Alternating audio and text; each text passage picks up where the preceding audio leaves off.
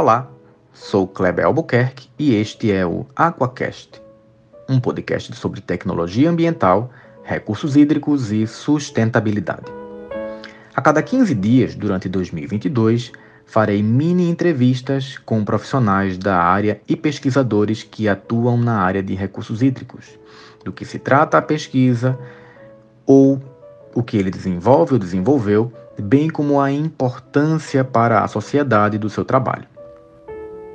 Neste segundo episódio, terei a oportunidade de conversar com a nossa primeira convidada do Aquacast, a doutora Larissa Batista, que desenvolveu uma pesquisa sobre redução de risco de desastres aplicados aos recursos hídricos.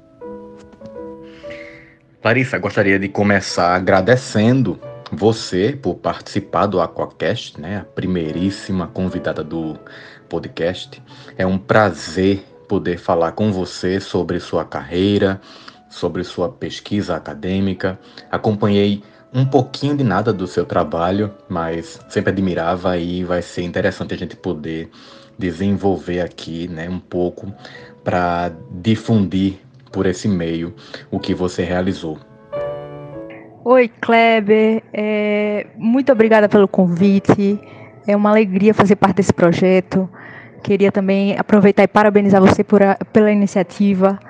É, a gente tem visto cada vez mais o quanto é importante a divulgação científica e acho que esse é um passo que você está dando nessa direção e que, que incrível, né? Eu acho que a gente, enquanto academia, precisa sim se preocupar com isso e tentar diminuir cada vez mais a distância que existe entre, entre o que a gente faz e, e o que a sociedade percebe, né? Que a gente faz pesquisa é, é para os outros, a gente não faz para gente. Então, parabéns e estou aqui é, é, desejando muito, muito sucesso é, nessa empreitada. Eu que agradeço, né? Você reservar um tempo para poder aqui estar junto nessa empreitada, nessa invenção de fazer esse procedimento, mas a gente faz, como você bem falou aí, né? O que a gente pode para divulgar, para poder mostrar a importância, para aproximar a sociedade do que a academia faz e que existe, sempre vai existir uma razão, uma grande importância de existir essa pesquisa acadêmica para que, obviamente, ela tenha a intenção de ser aplicada no real para que a gente tenha então a melhora da nossa sociedade. Enfim. Então, como eu falei, essa, esse podcast ele é bem experimental, está sendo esse início como uma espécie de entrevista. Então, eu queria pedir para que você fizesse para a gente um, um, resumo do que você tem na sua formação acadêmica, né? Como é que você se interessou pela área, nessa área que, no caso, você se encontra atualmente, que é a área de recursos hídricos, a área que a gente se conheceu, e o que te motiva a seguir nessa linha de pesquisa, né? Como é que foi o seu caminhar da graduação até o PhD, que foi agora o que você finalizou recentemente? Bom, resumindo, é, eu sou formada em arquitetura e urbanismo pela Universidade Federal de Pernambuco e tenho mestrado e doutorado também pela Universidade Federal de Pernambuco, né, UFPE com área de concentração e recursos hídricos. Eu faço parte do grupo é, de recursos hídricos. E a, a questão ambiental, assim, sempre teve, sempre teve presente no meu trabalho, acho por gosto mesmo. Desde criança eu sempre gostei muito dessa temática. É, na faculdade sempre me interessei por assuntos que envolviam é, sustentabilidade, tecnologias verdes. E aí, por indicação, eu conheci o grupo de recursos hídricos e me apaixonei e comecei a estudar a parte de primeiro geoprocessamento, depois entrei nessa, nessa parte de, de inundação, né, mais específica. E, e, se a gente pegar a pesquisa sobre um, um outro prisma, né, uma escala diferente, ela está dentro dessa temática do desastre. Então, como eu falei, eu, eu sempre, eu, gost, eu, sempre gostei muito né, de, de, assuntos relacionados à natureza.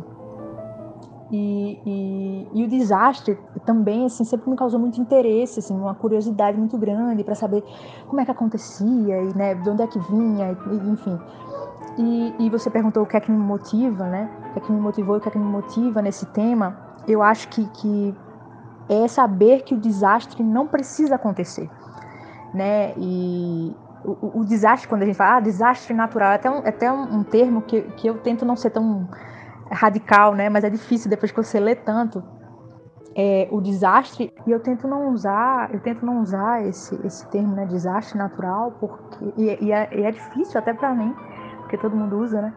É porque dá essa ideia de que a natureza é a responsável, é a única responsável e que é algo imprevisível, aleatório, né? E inevitável, quando o desastre em si não é. A natureza é um dos fatores quando a gente está falando de desastres relacionados a fenômenos extremos, mas ela não é o único fator. Né? Então, assim, é algo que a gente pode sim evitar, é, diminuir pelo menos os impactos. Então, assim, eu sempre fui muito curiosa de saber como é que isso podia acontecer e, e, e é isso que me motiva, assim, o que, que a gente pode fazer para diminuir os prejuízos. Bacana, Larissa. Eu acho super interessante essa que seja externalizado isso, né? Ainda essa ferramenta, o podcast ainda está engatinhando, mas é, é, interessante que as pessoas que porventura venham escutar isso que você está dizendo, que trabalhar com uma área determinada, seja na pesquisa, seja na vida profissional mesmo, claro que você vai ter a bagagem, o conhecimento que você precisa para desenvolver aquela tarefa, mas não necessariamente porque você, por exemplo, né, eu vou usar aqui o, o seu caso. Você tem formação na graduação como arquiteta e para as pessoas de forma geral pode não parecer algo possível chegar no ponto onde você trabalha. Como a gente tem diversos colegas lá do departamento que têm informações diversas na área de biologia, na área de geografia, enfim, outras engenharias diversas que vão estar ali correlatas, então essa questão do ambiente também, né, puxando para essa questão que você afirmou, é interessante também que as pessoas tenham noção de que quando a gente fala de ambiente, não é somente aquele ambiente, a natureza, a floresta, a gente fala de meio ambiente, pode ser um meio ambiente construído, pode ser um meio ambiente artificial, a gente pode ter o um meio ambiente lá da cidade, aquele local que a gente trabalha, tudo isso vai se integrar como sendo esse, entre aspas, meio ambiente, né? Então, essa questão que você trouxe aí sobre o, o risco e sobre a questão da inundação é o que a gente tem, então, agora como essa parte na sequência do podcast que eu fiz um, uma pequena pesquisa aí sobre seu trabalho, sobre o que você desenvolveu e verifiquei, né, um termo interessantíssimo que já vem em inglês. É DRR, que é Disaster Risk Reduction, ou então no português a gente vai ter então redução de risco de desastres. Então, em relação a esse DRR, que a gente já falou uma vez sobre de forma bastante superficial, e você me falou que é um tema muito amplo, né? No seu caso, você especificamente trabalhou com inundação. Mas esse DRR, esse desastre, que é o que você tá, começou falando agora sobre a questão com a natureza, o meio ambiente em relação ao desastre natural, como a gente conhece. O que seria então essa análise que é feita com esse DRR, essa questão dessa amplitude desse, dessa questão do risco se é que eu posso me referir dessa, dessa forma, né, do que você tem aí em relação a isso. Então, o que seria essa análise de redução de risco?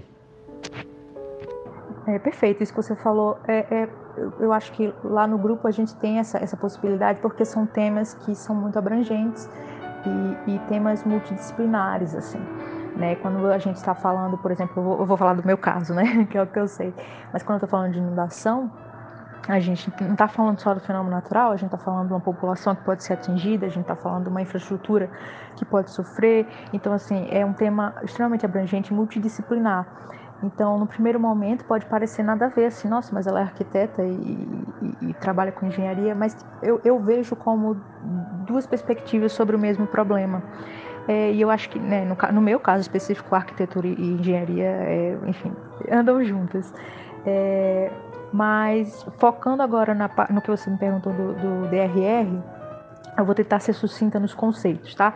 Lembrando sempre que, como, como eu falei, é um tema extremamente complexo e multidisciplinar. Então, assim, dependendo de qual área de estudo você esteja. É, então, dependendo de qual, em qual área de estudo né, você está focando, é, os elementos que estão envolvidos ali, os conceitos podem mudar um pouquinho, podem mudar o nome, é, podem mudar a quantidade tá? Então eu trabalho com esse tema há uns 9, 10 anos e a gente utiliza como base é, a conceituação do IPCC, que é um órgão da ONU. Então a gente tem o desastre, tá? E o desastre é a combinação de três fatores. Então é, imagina como se fosse um triângulo. Aí a gente precisa de três fatores para que o desastre aconteça. Então a gente precisa do perigo, da vulnerabilidade e da exposição. Então o perigo, no meu caso, é o fenômeno natural extremo, tá? A vulnerabilidade são fatores, é, como estou lidando com inundação, são fatores relacionados a cidades, cidades que possam ser atingidas, então cidades e, e populações. Então a gente vai ter questões de infraestrutura, sistema de alerta, é, questões demográficas, dentre várias e várias e vários outros fatores, indicadores é, socioeconômicos. E a exposição tem a ver com a localização dessa cidade, né? Se ela está mais perto da margem do rio, se está mais longe, se, né? enfim, como é a questão geográfica. Então, para o desastre acontecer, eu preciso desses três fatores. E onde é que entra o risco nisso? O risco é a probabilidade desses fatores se combinarem e causarem o desastre. Então, o risco é a probabilidade do desastre acontecer. Às vezes eu tenho um risco maior, às vezes eu tenho um risco menor. O DRR é justamente é, é, é é a redução do risco de desastre. Então, são medidas, estudos, análises, enfim, mapeamentos que trabalham para que é, haja um enfrentamento do desastre, não só depois, isso aí é uma coisa muito importante, porque quando a gente pensa em desastre, como eu falei, tem essa coisa ah, do natural, não é, sabe? A gente tem essa, muito essa coisa de, ah, depois que acontece, vai agir. O, o DRR propõe que as medidas sejam feitas antes, durante e depois para que a gente possa reduzir as consequências negativas. E para isso a gente pode sim ter medidas é, antes, por exemplo, como prevenção, durante, né, para fazer com que minimamente os sistemas continuem funcionando, e depois para reconstrução e, e reabilitação é, dessa população, dessa cidade, enfim, quem quer que tenha sido atingido é, pelo fenômeno no meu caso, a inundação. Um fenômeno natural extremo poderia ser né, aí um vulcão, um tsunami, um, um, terremoto, enfim, tem, né, tem todas essas, essas possibilidades. Tá, e aí pode ficar ainda a questão de, ah, mas a natureza faz parte, então é um desastre natural, mas a questão, o problema é dar essa conotação de, de imprevisível, sabe, de aleatoriedade, como se a natureza fosse aleatória. E, na verdade, os fenômenos naturais, todos eles, os extremos inclusos, é, são cíclicos. Então a gente tem é, modelos matemáticos e computacionais para é, calcular né, a probabilidade dos fenômenos acontecerem, acontecerem com, com, que frequência vão acontecer e como eles vão se comportar. Então a gente pode ter assim, uma previsão né, de diferentes cenários. É, é, e o que, que, vai mudar no caso de, de um fenômeno?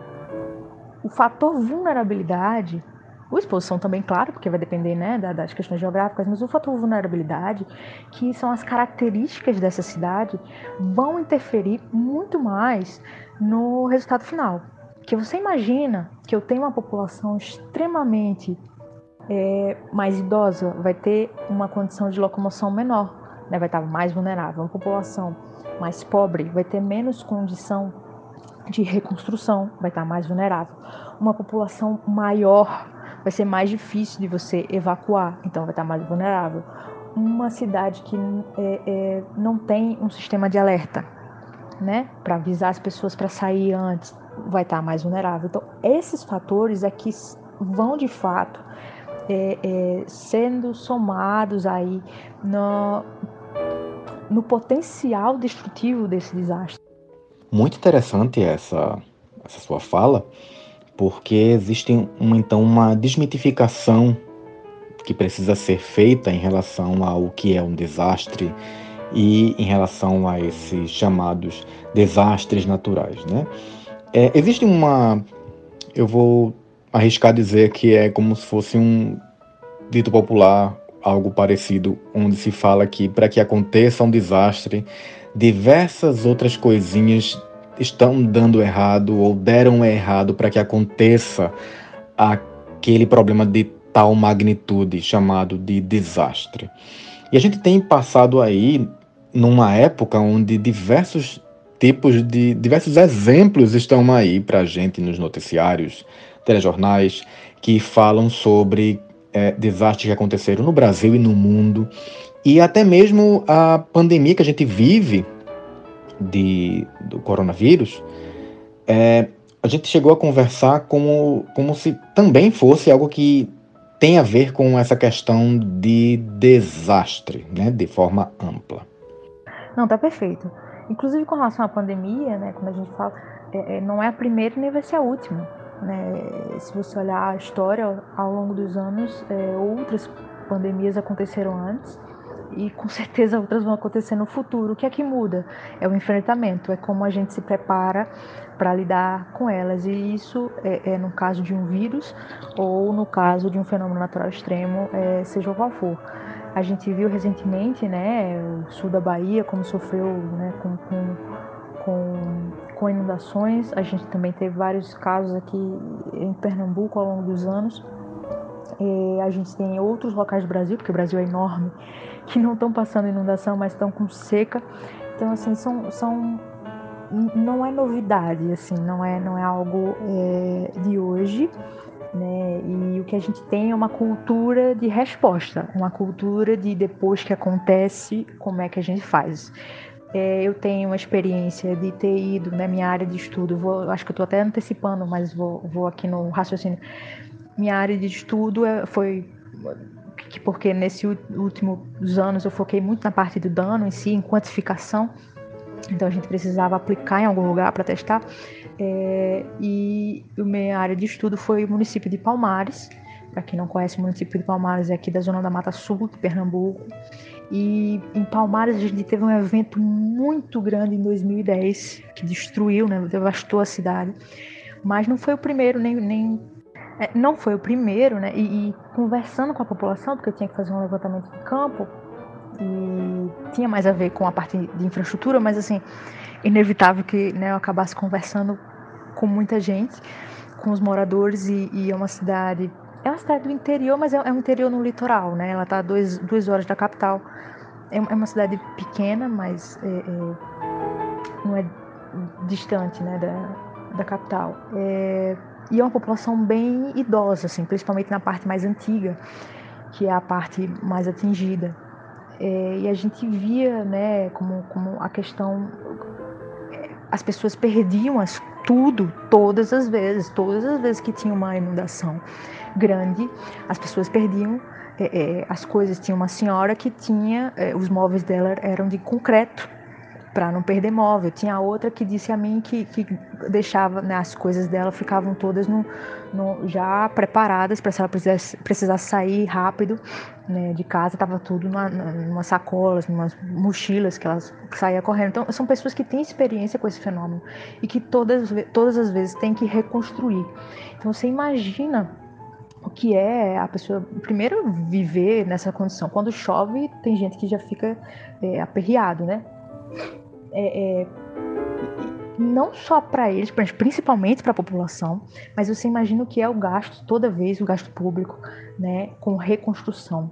Existem estudos, tá, na literatura, uma literatura extensa, falando como a melhor maneira de lidar com o risco é a prevenção.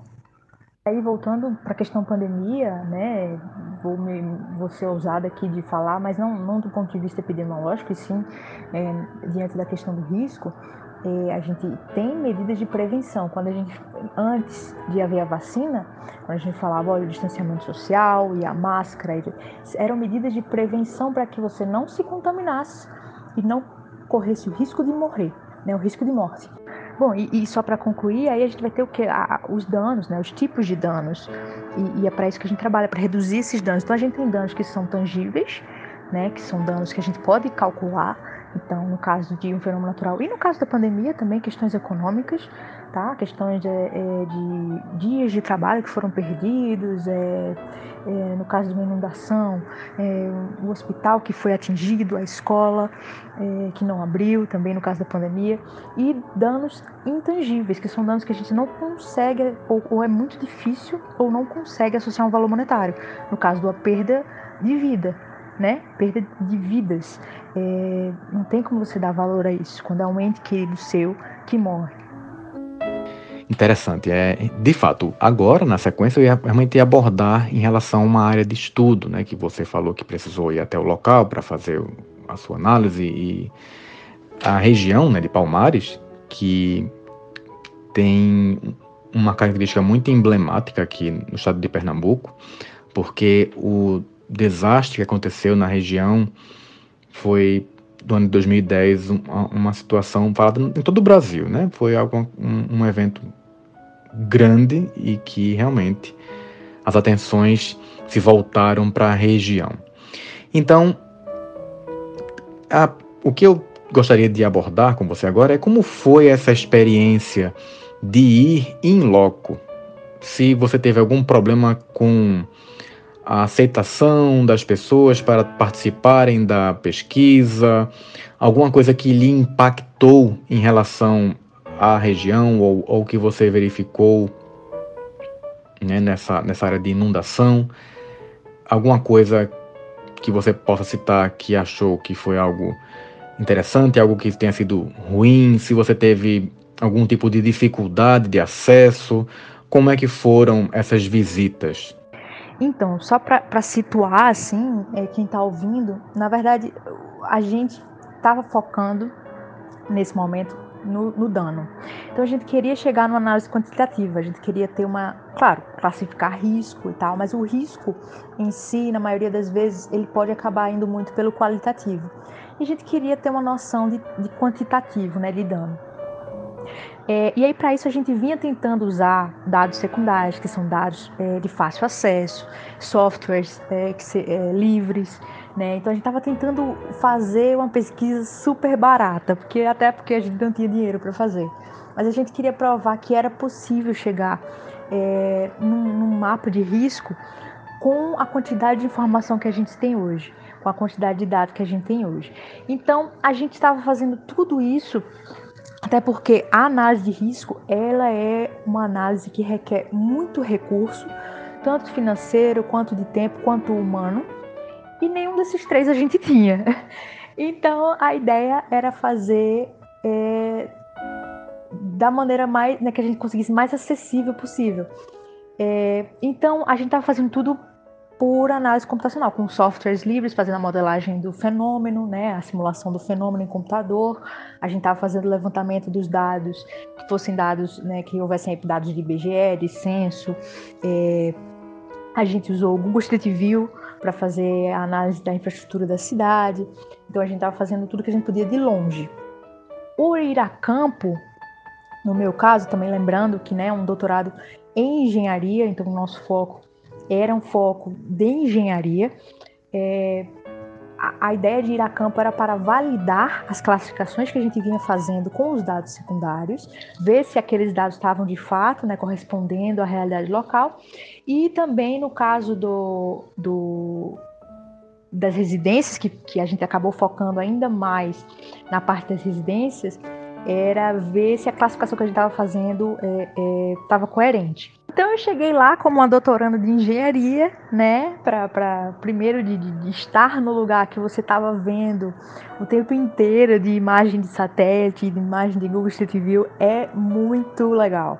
Assim, é muito interessante. Eu acho que todo mundo tem que ir na sua área de estudo, sabe? Eu acho que é uma experiência única é, no momento que aquilo vira realidade né? eu tô falando né, quem, quem trabalha com que quem tem área de, de, estudo, né? A gente normalmente trabalha com bacia hidrográfica e, no meu caso, um município específico.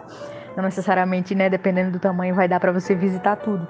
Mas é, foi uma experiência realmente é, única e um ponto alto da pesquisa e eu não imaginava. Então eu cheguei lá para fazer levantamento de uma parte de dados que era mais referente à infraestrutura e às casas, né, as, as residências em si.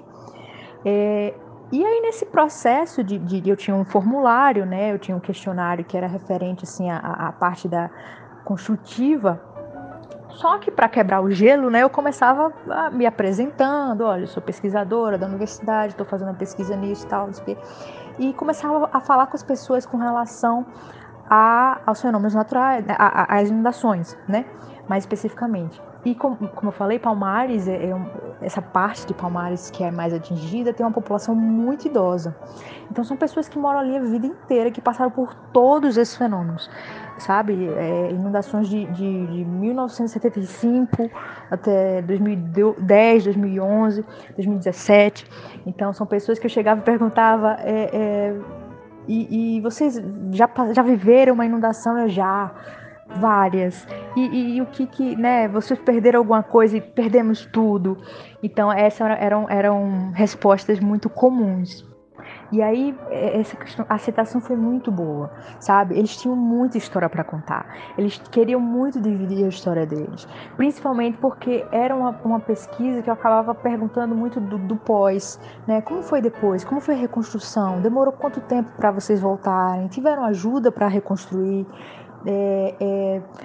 E aí você começa a entender o, o cenário de um modo geral. No caso de uma inundação, depois que a água baixa, né? Porque lá em Palmares a água chegou no segundo, terceiro andar, assim, tem marcas, é um negócio que você não acredita. Eu tava lá, tava olhando para a marca na parede da, da, das residências e ficava eu não consigo imaginar o que é aquilo, sabe? De histórias assim, de, de moradores que subiram para o segundo andar e de repente estavam no telhado e passaram a noite no telhado e o mundo inteiro em volta inundado e tiveram que ser resgatados de helicóptero, enfim. Então é, é um cenário assim que, que eu, por mais que eu tivesse ali, que tivesse me contando, é muito difícil de você mensurar, né? E as pessoas queriam compartilhar essa experiência.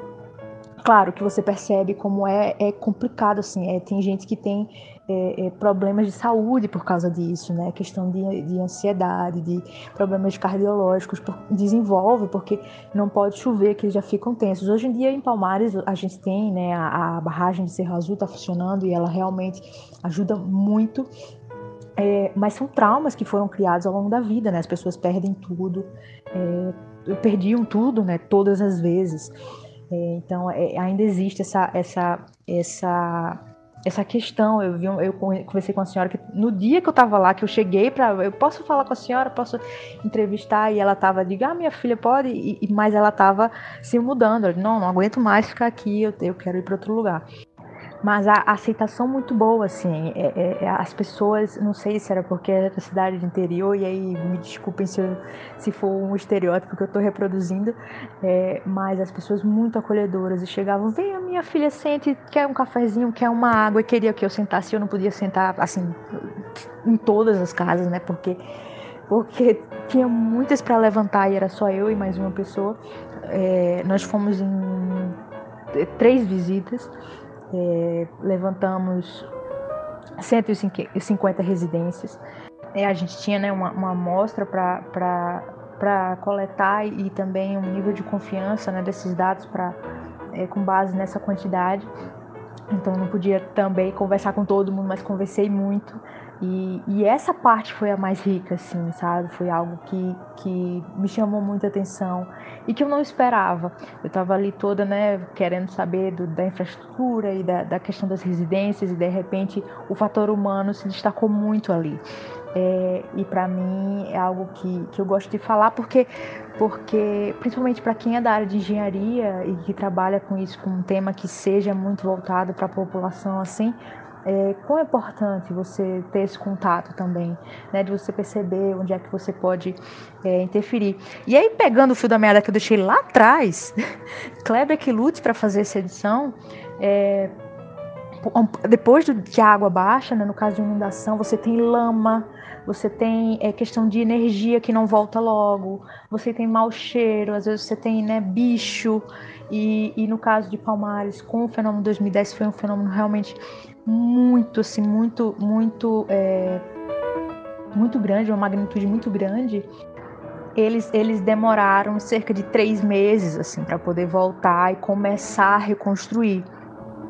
É, e aí entram outras questões que eu vou também só resumir, porque já está tô falando muito, é, com relação às medidas né, que foram tomadas lá para Palmares, não foi só a barragem. É, quando a gente fala de obras nesse, nessa temática, a gente está falando de é, medidas estruturais, mas também foram propostas medidas não estruturais, que são questões de, de, de é, de educação ambiental e, de, e no caso lá eles é, é, o governo propôs a reconstrução de residências populares em, em, outra área. Mas aí entram outras questões, né? Porque às vezes o proprietário não queria se mudar porque o bairro novo é longe, ou porque a casa que o governo está oferecendo não equivale à casa que ele tem é, ou porque ele tem mais de uma e o governo só quer dar uma. É, tem gente que, que precisava de casa não recebeu, gente que não precisava receber. Enfim, vai, vai ter de um tudo, sabe? É muito complicado essa questão. Mas eu tô falando isso porque lá foram propostas sim a retirada das pessoas da região mais atingida para levar para uma outra área. Aí a gente também vai ter outras questões aqui de, de, de enfim, é, lá referentes à, à geotecnia, que essa outra, essa outra área, esse outro bairro, né, um bairro novo que eles criaram, também teve. Mas enfim, o que eu quero dizer é que houve realmente a, a tentativa de, quando a gente está trabalhando com, com é, fenômenos naturais, né, com desastres relacionados a fenômenos naturais, a gente pode a literatura ela ela fala que o, melhor cenário é de você combinar os dois, combinar as obras, né, as medidas estruturais com as não estruturais. E lá houve essa tentativa. Porque a gente também tem muito da população voltar para o lugar que ela estava antes, num local de risco. É, enfim, então é para você ver como é complexo, né? Como é complicado é, e, e, como, como é bem abrangente esse, essa, esse problema e esse tema. Então, assim, é, para fechar minha fala com relação às visitas, eu acho que que mais se destacou para mim foi a resiliência dessas pessoas, né? Resiliência que é um, é um, é um dos conceitos que estão dentro desse tema de desastre e eu vi ele aplicado ali naquela população. É só gratidão, assim, foi, foi realmente um, uma experiência muito rica. Então abordei essa questão da sua ida ao campo porque essas histórias como a que você vivenciou, que você sentiu a, interagir com as pessoas da região, abordar as pessoas nessa região, isso também precisa ser valorizado dentro da ciência. Eu acredito que essas trocas que a gente faz com a sociedade, elas nos engrandecem enquanto ser humano. A nossa contribuição para a melhoria de uma região, ela vai de forma bem generalista trazer então um benefício e para mim fica muito evidente a importância da sua pesquisa, tanto para a região onde foi feita, especificamente lá na cidade de Palmares, mas também para outros locais, outras regiões que têm uma vulnerabilidade de forma geral. Então você poderia, para a gente finalizar essa, esse nosso encontro, nos dizer de forma mais geral qual o legado, qual a importância da sua pesquisa para a nossa sociedade?